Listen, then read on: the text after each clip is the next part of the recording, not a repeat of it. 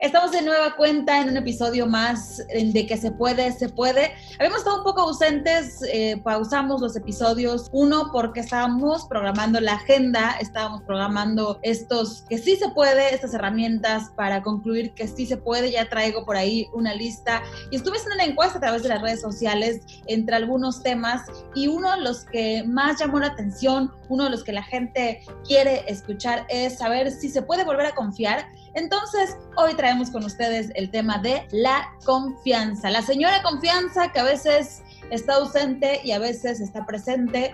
Entonces, hay quienes la pierden en el camino. Por eso, el día de hoy quiero saludar con muchísimo gusto eh, a nuestra invitada que está ya aquí con nosotros. Ella es posgraduada de la maestría en psicología aplicada con terminal en el área clínica infantil de la Universidad Autónoma de Yucatán y tiene un diplomado en terapia de juego por el Instituto de Juego y Psicoterapia.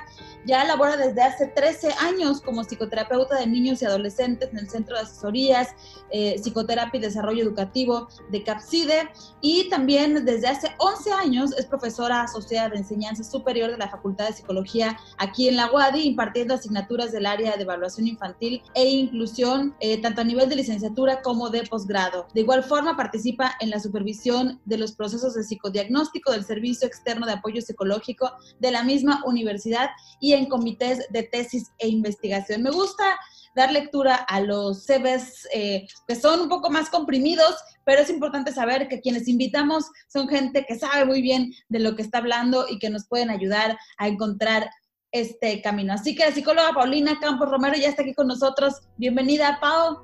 Gracias por aceptar la invitación. No, muchas gracias por invitarme. Este, creo que lo que le falta es que ya después de tantos años de ser psicoterapeuta ya trabajo mucho con adultos, entonces eso también va a enriquecer un poco el tema, ¿no? Sí, yo creo que una de las áreas más difíciles es trabajar con niños y luego ya los adultos pues estamos un poco, a lo mejor también difíciles, lo importante es hacer el trabajo. Y pues hoy hablar del tema de la confianza, para quienes nos escuchan, quizá hay quienes la perdieron, hay quienes dicen, yo jamás en la vida vuelvo a confiar y enterramos a esta palabra. La pregunta del día de hoy es, ¿se puede volver a confiar. Recuerden que esto es de que se puede, se puede el podcast de los que buscan como sí. Y hoy vamos a encontrar este como sí de la mano de nuestra psicóloga. Así que, ¿les parece si comenzamos eh, Pau, para empezar, ¿qué es la confianza? Bueno, la confianza es una virtud, característica, habilidad que acompaña la mayor parte de nuestras relaciones, ¿no? Interpersonales. La adquirimos desde que somos muy chiquititos, cuando nuestra mamá regresa cada vez que lloramos y queremos comer o que de repente estamos pidiendo que nos acomoden para dormir y así, y ella regresa, resuelve el problema, entonces nos ayuda a desarrollar como esa confianza en que nuestras necesidades van a ser resueltas en el exterior. Es, es, es, es algo que nos permite establecer un vínculo con el otro y que también sostiene muchas veces eh, las relaciones con los demás. Eh, si tú confías en el otro, si tú acompañas tus relaciones de confianza, entonces disfrutas más las relaciones, ¿no? Las investigaciones han mostrado eso, que mientras más confíes, más disfrutas, ¿no? Principalmente para eso nos sirve esta característica. Eso es en términos generales lo que es la confianza y nos vamos a enfocar para arrancar, para comenzar, que esto yo sé que es un tema que en, en las relaciones de pareja siempre es como la herramienta, el eslabón, la base. Se habla de que si no hay confianza, no hay comunicación, a veces las relaciones caminan un poco rotas y hay, hay momentos en los que por circunstancias de la vida esta confianza se rompe y la pregunta es si la podemos recuperar, eh, ya sea por una mentira, ya sea por una infidelidad, por un malentendido, por eh, el motivo que haya detonado que esta confianza se pierda se puede volver a recuperar, es que sí, de verdad que cuesta trabajo decir, sí, sí puedo. Sí se puede, o sea, no es algo que sea imposible de hacer, pero es algo que lleva tiempo. Cuando trabajo con mis pacientes esto, trabajo, por ejemplo, con los adolescentes y sus papás, o a veces con, los mismos adultos y sus parejas, yo les, les pongo una analogía, que romper la confianza de alguien es como si tú agarraras un pelito de tu cabello, o sea, y lo partieras a la mitad entonces después intentarás volver como a anudarlo. De hecho, muchas veces lo hacemos en el proceso de terapia. Entonces, si te das cuenta, vuelve a ser, o sea, si logras anudar bien las dos partes de los, del cabello, eh, vuelve, se vuelve a formar unas, un solo filamento. Sin embargo, cuando pasas tu dedo, queda ahí algo, queda como una protuberancia, ¿no? Entonces, conforme le vas, vas pasando y, estirando el cabellito, la protuberancia cada vez se hace más pequeña hasta que es imperceptible. Eso pasa con la confianza en las relaciones en general, ¿no? En un principio se rompe y cuesta mucho trabajo volver a unir eh, es, ese vínculo que está, que está roto, es, es voto de confianza que, que se acabó. Sin embargo, con el tiempo y con mucho esfuerzo sí se logra. Sí, muchas veces eh, queremos forzar a que la situación se dé muy rápido, ¿no? A retomar esta confianza. Acabas de decir, lleva tiempo y este tiempo significa trabajo constante, un trabajo de todos los días, a veces sí. de uno a otro pudiera entorpecer este trabajo de confianza, porque tú dijiste que ibas a confiar en mí, me estás repitiendo lo que pasó, entonces vienen otras situaciones, ¿no? Exactamente. De hecho, muchas veces cuando si vamos a dar como que la oportunidad a alguien de volver a confiar en, lo más importante es que de verdad adoptemos esa actitud como de espera, como de de paciencia, ¿no? Muchas veces se piensa, ¿no? O sea, te voy a dar una segunda oportunidad después de tal infidelidad que no pasó más, ¿no? O sea, no, no fue gran cosa. Pero al darle la segunda oportunidad, cometemos dos errores. El, uno es evaluar en continuidad a la otra persona. O sea, continuamente estarle remarcando las cosas que hace mal, ¿no? Como pago o, retribución al daño que nos causaron, al, romper nuestra confianza, ¿ok? Y otra cosa que también hacemos por lo general es eh, no hacernos responsables de lo que nosotros hicimos para que esta situación se presente dentro de esta relación, porque una relación es de dos, ¿no? Sí. Entonces, cuando, cuando damos una segunda oportunidad y tratamos de reparar la confianza, pero tenemos cualquiera de estas dos actitudes, por lo general la confianza nunca se vuelve a reparar. Y solamente es como una confirmación de que no debí de haberte dado una segunda oportunidad, ¿no? Cuando trabajo con personas que de repente llegan por procesos de infidelidad, una de las cosas que les enfatizo es que si van a trabajar en, en, o sea, si van a trabajar el hecho de confiar en el otro, tienen que aprender a observar muy bien y a no prejuzgar o sobrevaluar las cosas que hagan, ¿no? Como en cierta forma permitir que se desarrollen situaciones, ¿no? Antes de, de cualquier otra cosa. Y, la verdad, desde mi punto de vista y mi experiencia, porque creo que todos hemos estado en algún punto en esta situación, ya sea en una relación de pareja, en una relación de amistad, de trabajo, incluso familiar también, eh, con, con, los papás a veces también hay situaciones en las que dices, no te vuelvo a contar nada o no te vuelvo a confiar mis cosas, que hacia allá vamos a ir un poquito más adelante con otro tipo de relaciones, pero en el tema de relación de pareja yo creo que eh, tiene que estar primero uno convencido de querer hacerlo y, confiar en uno, porque si tú no confías en ti mismo, la confianza creo que empieza con uno, ¿no? Eh, que vas a poder llevar este proceso, Exacto. va a ser más difícil. Esta es una de las herramientas que más nos sirve para poder dar segundas oportunidades sin adquirir cualquiera de esas dos actitudes que les dije, ¿no? El hecho de que puedas confiar en ti y en tus decisiones y en que si por alguna razón diste una segunda oportunidad, no fue porque, como dicen todos, no eres un tonto o no cuidas tu dignidad, sino más bien lo haces porque en el fondo quieres que se genere un aprendizaje y también confías mucho en lo que sientes y en, y en lo que estás decidiendo. En una ocasión trabajando con una abuelita y su... En una ocasión trabajando con una abuelita y su nieta, pues la nieta rompió todas las reglas de casa, ¿no? Dijo que no estaba saliendo con un novio y resulta que sí y además eh, se alcoholizó en una fiesta, ¿no? Entonces ya llegó al consultorio y me dijo, voy a poder volver a confiar en ella. De hecho, su tía, su mamá, porque la abuela es como la que la cuida, ¿no? Me dicen que no, que ya no le dio una segunda oportunidad, que no.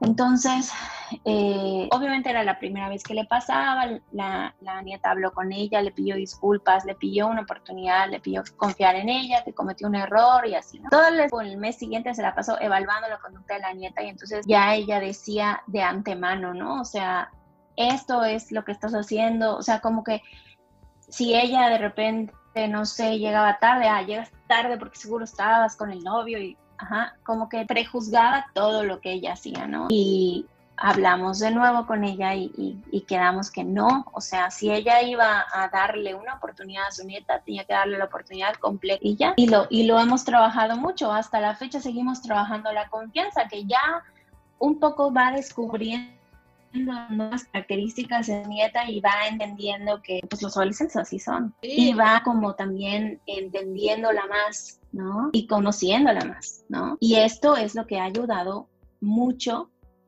a que se pueda reparar ese vínculo que tenían ellas dos, ¿no? Ahorita, por ejemplo, la está apoyando mucho para su carrera y su licenciatura y para llegar a eh, terminar su grado de estudios cosa que si no se hubiera reparado la confianza no se hubiera logrado, ¿no? Porque pues ya la iba a dejar como a su suerte, ¿no? Sí, todo Pero pues sí es un trabajo que, o sea, es un trabajo arduo.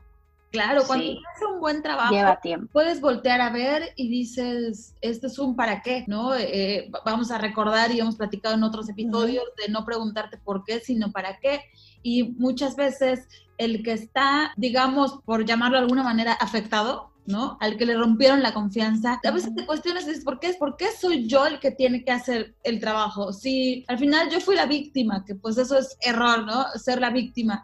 Entonces sí es difícil decir como, ¿por qué yo tengo que eh, acceder? Porque ahora resulta que soy yo el que tiene que ponerle las ganas y demás. Aquí es donde está el meollo del asunto con, con el tema de la confianza y cuando se trata de pareja, decías hace ratito algo eh, muy particular y muy singular, Pau, lo que dicen los demás, el entorno, la sociedad, eh, lo que van a pensar, nos inclinamos más por eso que por lo que nosotros queremos, lo que estamos sintiendo, nuestra intuición. En la actualidad nos cuesta mucho trabajo como trabajar en pro de tu vínculo, en pro de tu relación, como que tenemos relaciones desechables. Entonces es más fácil que si de repente eh, tu pareja o tu amigo, si no te cae bien X, no importa, viene el siguiente, ¿no? Eh, eh, nos trabajamos más en nosotros mismos que en la relación y el vínculo del otro.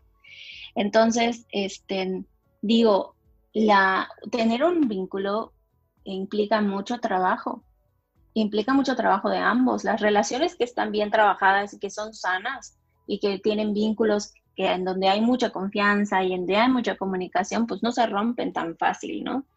En, este, las que terminan en infidelidades por lo general o que terminan en engaños es porque de verdad la relación ya no les está resultando satisfactoria de alguna forma, no necesariamente es conflictiva, sino ya no satisface. Pero también puede ser que porque no cuidamos ese vínculo, ¿no? Por eso es que si se llega a romper la confianza, si uno de los miembros de, la pareja llega o, o, de la relación, pues llega a hacer algo, a los dos les toca reparar, ¿no? Porque ahora sí que la responsabilidad es, es compartida este es eh, llegar a esta conclusión que es un tema de dos, es el tema de querer, es el tema de trabajo con uno mismo y pues al final de que se puede, se puede. Sí se puede recuperar la confianza, sino nada más que hay que estar bien convencido y comprometido como en cualquier proyecto y en cualquier eh, relación.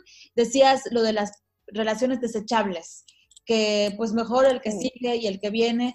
Y creo que siempre funciona hacer la lista. No sé, eh, a ti qué te parece, Pau, hacer una lista de los pros y contras. Dejar de enfocarte tanto en lo que te hizo el otro, sino enfocarte en ti y con el trabajo que hagan juntos es donde vas a ver el resultado. Más o menos en cuánto tiempo la gente vuelve a confiar en tu experiencia, Pau? ¿Cuánto tiempo lleva este trabajo? Es un trabajo como de seis meses a años. No es de la noche a la mañana. Difícilmente, difícilmente una persona en un mes, en cuestión de dos semanas, ya listo, confía en ti, perfecto, ya se reparó todo. No. Lleva un cambio, lleva tiempo, porque hay que revisar no solamente lo que nos llevó actualmente a este punto, sino también un poco qué estamos haciendo que no nos damos cuenta que está como generando un problema. Se rompió la confianza por alguna situación ajena a nosotros, ¿no? Y hay que descubrir qué fue. Actitudes, emociones, situaciones, qué. Entonces sí lleva tiempo. Tienes que trabajar mucho en ti primero, trabajar en por qué, cuáles son los aprendizajes de esta situación dentro de este vínculo, por qué, por qué una nieta tiene la necesidad de engañar a una abuela, ¿no? este, ¿por qué? ¿Qué pasa aquí? ¿No? Ajá. Y, y ya que yo aprendo de eso, tú aprendes también de por qué no encontraste otros medios para poderme decir o expresar lo que sientes en lugar de, de dañarme, ¿no? Y ya después de que se encuentran esos aprendizajes, entonces se trabaja en el cambio de conducta, en el cambio de actitud, ¿no? Y pues seis meses es un buen tiempo para decir, ya está cimentado el cambio, ¿no? Ya la confianza está completamente recuperada, ¿no?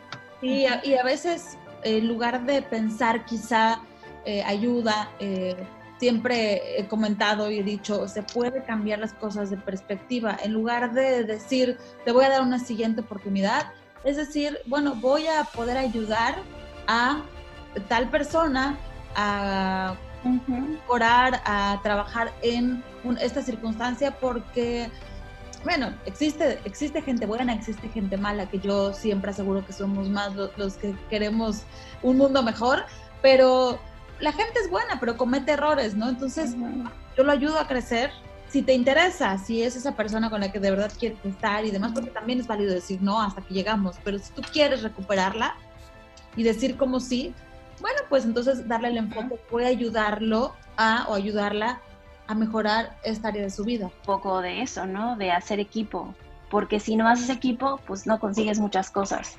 Hacer equipo con tu pareja, hacer equipo con con, con, con, el otro, ¿no? Hasta dentro de una amistad es muy importante hacer equipo. Es muy importante eh, compartir esa responsabilidad, ¿no?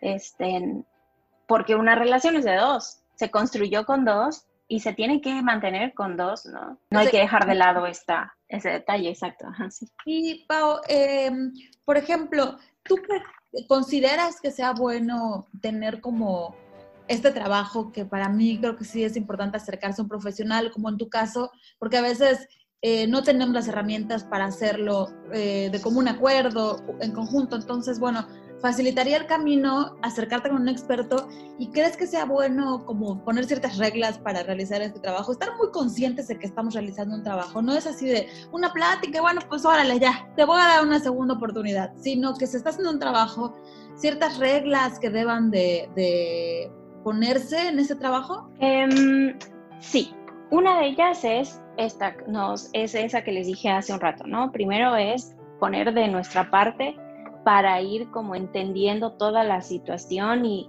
y cómo se gestó este, este problema de la confianza. Otra es eh, también un poco tener muy buena comunicación, ¿no? Y, y, expresar todo lo que me hace sentir tu, tu conducta y que tú me puedas expresar qué te hace sentir la mía, ¿no? O sea, como que pueda haber esta situación como bidireccional de, de expresión y comunicación. Y también una de las cosas que es más importantes es como también poder eh, hacer equipo y eh, trabajar en la confianza personal, pero también trabajar en la confianza en equipo, ¿no? Con el otro. Ambas situaciones son pues importantes.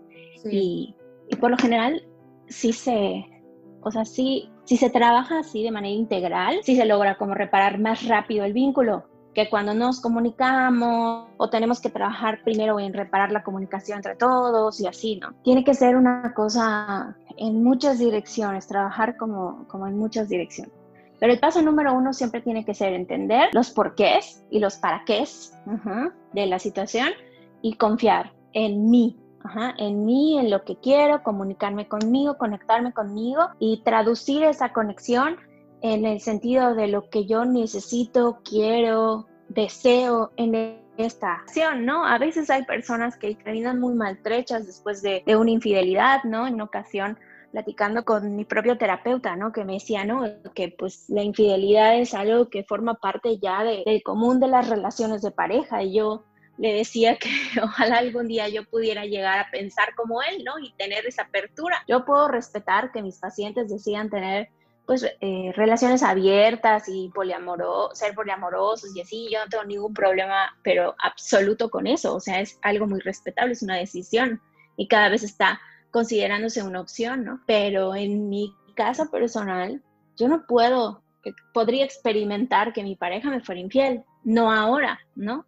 Y esto es muy respetable y es algo que cada individuo tiene como que conectar consigo y realmente ver de qué soy capaz, o sea, ¿puedo yo llegar a hacer este trabajo con mi pareja para retomar? ¿Quiero yo hacer este esfuerzo con esta amistad o no? ¿La pareja me da satisfacciones y vale la pena todo el esfuerzo o no? Porque si no, el trabajo va a ser en balde. Claro. Tiene que haber como en eh, bien planeado y, y, que vaya acorde a la persona. Y sin embargo, yo podría pensar que mm, pues ya desde que se realice un trabajo, eh, creo que ya ganamos todos, ¿no? Al final pudiera pasar también que sí recuperas la confianza, pero en ti, y no, no quieres seguir con esta relación a pesar de que se hizo un trabajo para estar juntos, pero descubren que, ok, queda asunto perdonado, pero cada quien por su lado, y también es válido, pero se hizo el intento. Pero bueno, hay que cuidar también cómo se hacen los intentos, ¿no? Porque también si vas a hacer el intento, pero, pero no le vas a echar ganas y, y solamente va a ser como para confirmar ya estuvo terrible lo que te hicieron y vengarte, pues entonces ¿para qué?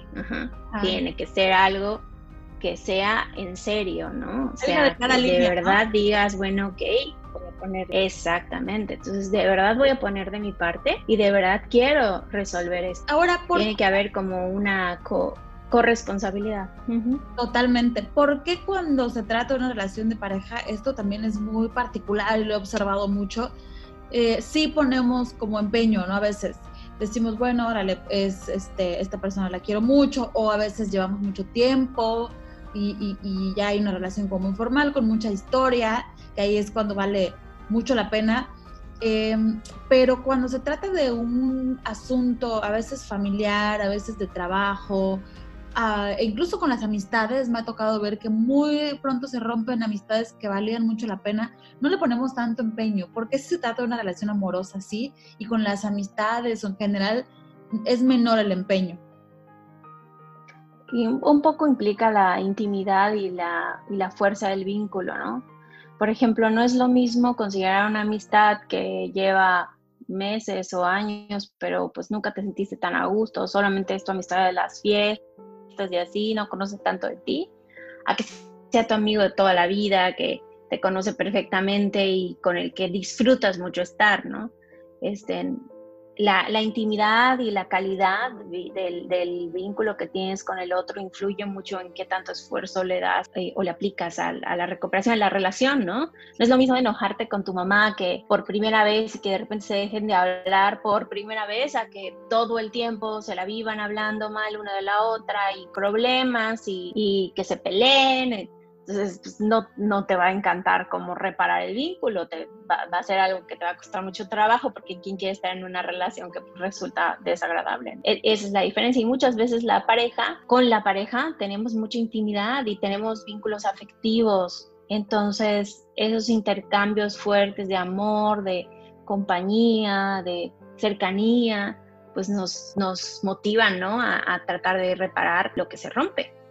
Y no tiene que ver con este concepto de las relaciones de pareja. Hablabas hace un rato de las, de las relaciones abiertas y de las mentes abiertas, pero yo creo que a veces también este, este mismo punto nos hace como pensar que por el hecho de ser pareja nos pertenecemos. Y con las amistades y con otro tipo de relaciones, pues sabemos que no. O sea, hay como una, una línea de respeto que sabemos que no podemos brincar porque pues, es mi amigo, pero con una pareja a veces pensamos que nos pertenecen y no me puede engañar, no puede voltear a ver a otra, no puede, no, no lo aceptamos, no hay una aceptación. Exacto.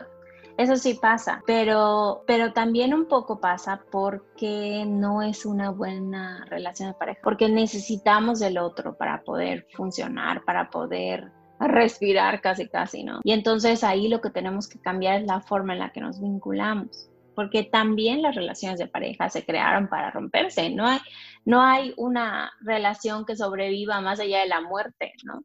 Entonces, eh, esto es porque tenemos muchos, muchas ideas y muchos constructos acerca de lo que implica una relación de pareja que no son tan sanos para el sostenimiento de las relaciones de pareja.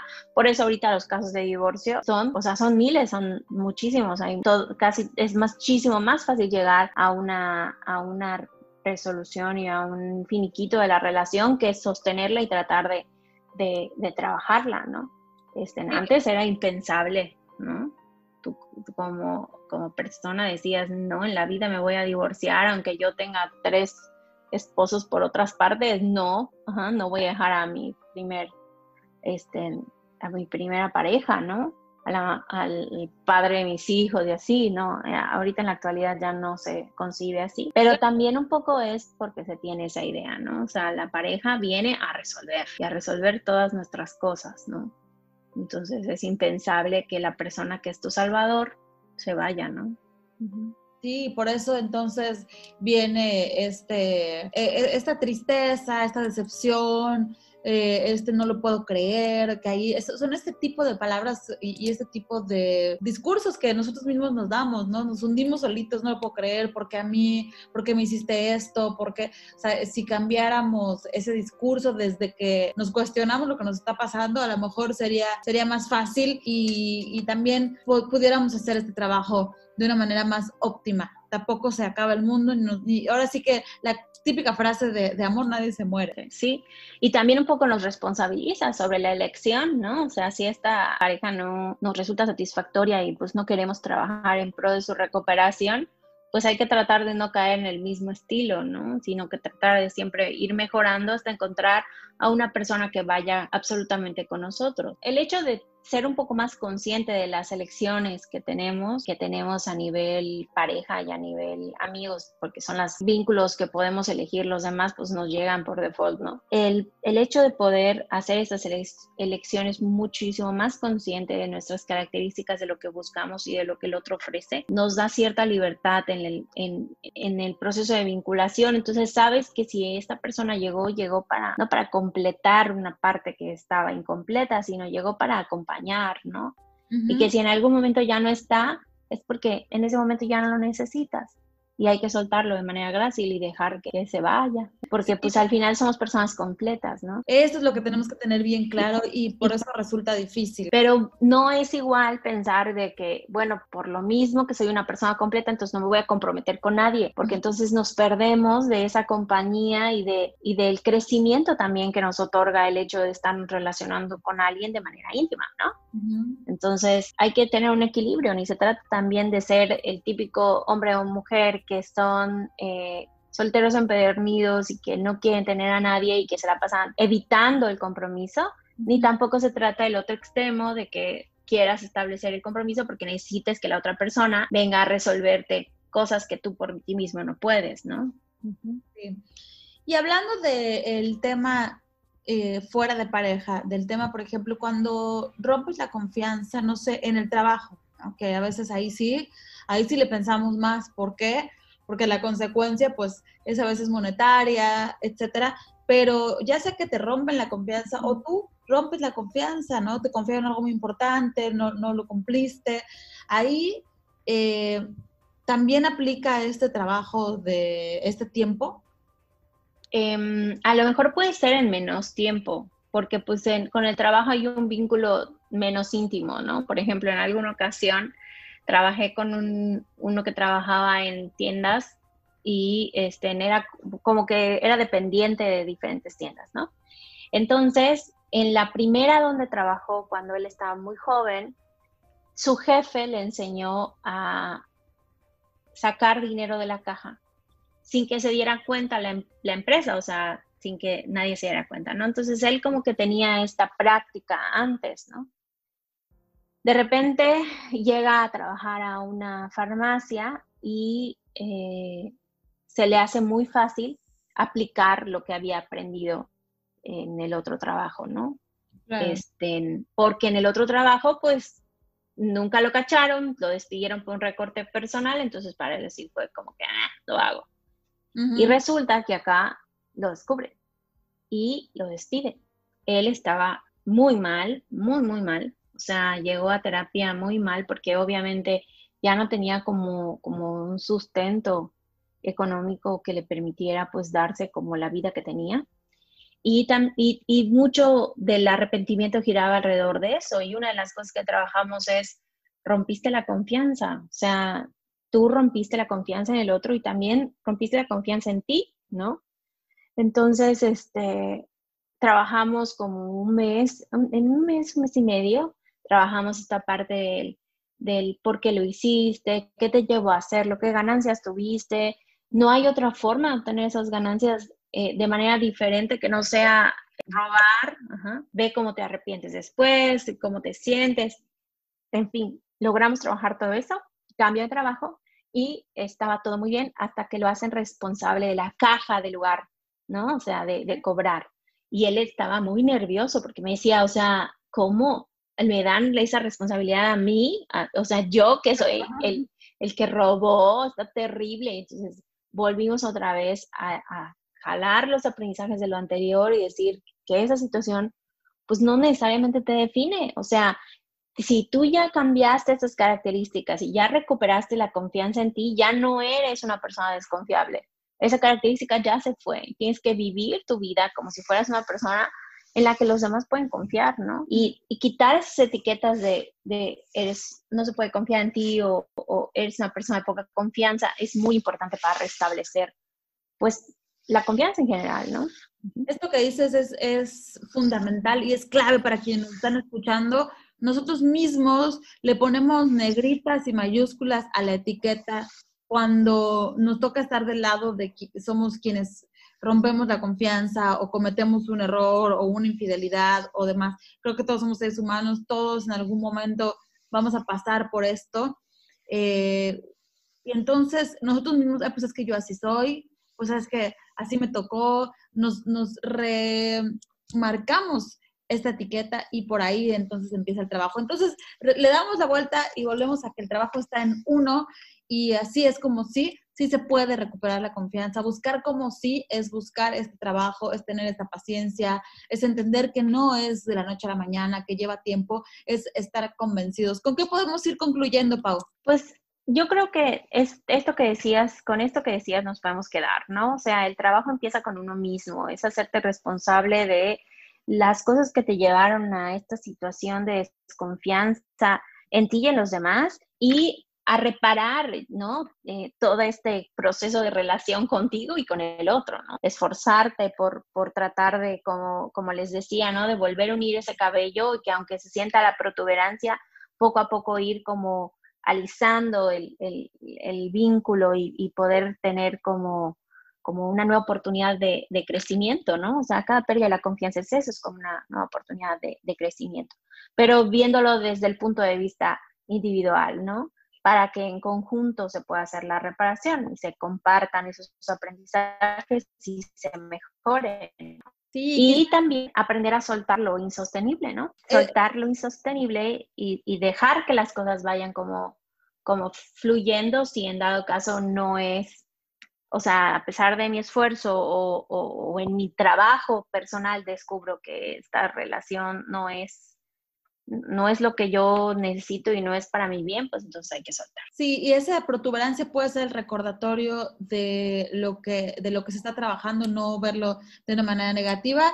Y finalmente, entonces, si mencionas que eh, también soltar, soltar a esa persona, pero tomar a la confianza. Recuperar la confianza es para uno, no es para los demás. Entonces, de que se puede, se puede, se puede volver a confiar, porque si tú confías, estás confiando en ti.